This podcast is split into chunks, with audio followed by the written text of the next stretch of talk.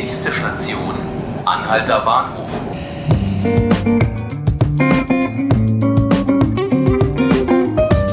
Hallo und herzlich willkommen zu 5 Minuten Berlin, dem Tagesspiegel Podcast. Ich bin Johannes Bockenheimer und mit mir im Studio ist heute meine Kollegin Fatina Kelani. Hallo Fatina. Hallo Johannes. Sprechen möchte ich mit dir über ein Thema, das in den vergangenen Monaten immer wieder mal in den Medien aufgetaucht ist. Der Verdacht nämlich, dass es einige Menschen gibt, die sich mit gefälschten Personaldokumenten staatliche Leistungen erschleichen. Fatina, ähm, wie oft kommt das denn in Berlin vor? Gibt es dazu Zahlen? Es gibt Zahlen, aber die sagen nicht aus, wie viel es wirklich ähm, vorkommt. Der mhm. Bezirk Neukölln ist nämlich der einzige, der solche Dokumentenprüfgeräte hat, mit denen man feststellen kann, wenn ein Pass gefälscht ist. Der hat im ähm, vergangenen Jahr 80 Fälle entdeckt mhm. und in diesem Jahr auch schon über 40. Mhm. Und ähm, die anderen Bezirke haben diese Geräte nicht. Man muss aber davon ausgehen, dass es natürlich dort auch äh, eine ähnliche Zahl von Fällen oder vielleicht sogar eine größere Zahl von Fällen gibt. Denn wer, wenn sich erstmal herumgesprochen hat, dass Neukölln solche Geräte hat, gehen die Leute natürlich woanders hin. Da schließt sich dann natürlich automatisch die Frage an, warum haben die anderen Bezirke diese Geräte nicht, beziehungsweise sollten die sie nicht einführen, schnellstmöglich? Sollten Sie ganz bestimmt, wollen Sie wohl auch. Ähm, ist aber verblüffend, wie lange das alles dauert, denn im Grunde ist das schon seit Jahren im Gespräch. Ähm, Neukölln hat das wohl im Rahmen eines Pilotprojekts gemacht. Auch zwei andere Bezirke waren dafür geplant, haben dann aber doch nicht mitgemacht. Mhm. Ähm, die Senatsinnenverwaltung sagt, sie hat versprochen, alle Bezirke mit diesen Geräten auszustatten und das laufe auch. Ähm, ja, äh, falls es läuft, dann eben sehr langsam. Okay. Warum, wo, woran scheitert es da? Ist, ist kein Geld vorhanden, um das zu bezahlen? Äh, doch, äh, komischerweise ist sogar schon seit Jahren Geld vor, vorhanden gewesen. Also im Haushalt von 2016 und auch in dem von 2017 waren jeweils 400.000 Euro dafür eingestellt. Die wurden nicht abgerufen.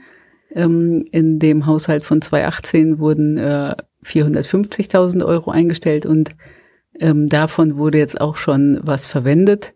Das heißt, ähm, ja, auch das zeigt eigentlich, wie langsam es vorwärts geht. Am Geld scheitert es jedenfalls nicht. Hm. Gibt es denn noch andere Probleme, an denen es scheitert? Ja, ähm, also es gibt da anscheinend noch erstens ziemlich viele Beteiligungsrechte, ähm, Personalrat, äh, Schwerbehindertenvertretung, dann auf Landesebene und auf Bezirksebene, dann der Datenschutz, dann ähm, die IT-Infrastruktur durch das ITDZ. Alles muss ja ineinander greifen. Trotzdem mh, mm, ist die Dauer dieses Verfahrens damit auch nicht komplett erklärt, denn in anderen äh, Ländern in Deutschland laufen diese Geräte längst. Mhm. Die haben auch Datenschutz, die Gesetze sind ja überall gleich und ähm, so dass äh, man schon, naja, sich fragen kann, ob es nicht auch eine Frage des Willens ist. Mhm. Du hast eben die Schwerbehindertenvertretung angespielt. Was hat die mit, mit diesem Projekt zu schaffen?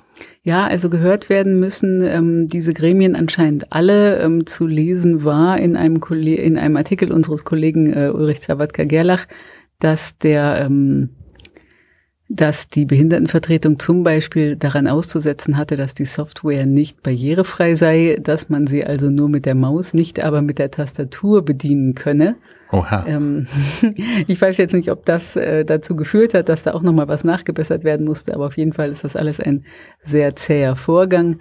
Und es scheint auch so zu sein, dass viele Behördenmitarbeiter vielleicht auch einfach Angst haben, dass die Leute, wenn sie dann auffliegen in ihrer Behörde, äh, da irgendwie ausrasten und vielleicht haben sie auch einfach Angst um ihre Sicherheit oder so. Es gibt jedenfalls jetzt auch einen Leitfaden, so eine Art Verhaltensleitfaden von der Polizei für die Behördenmitarbeiter. Hm.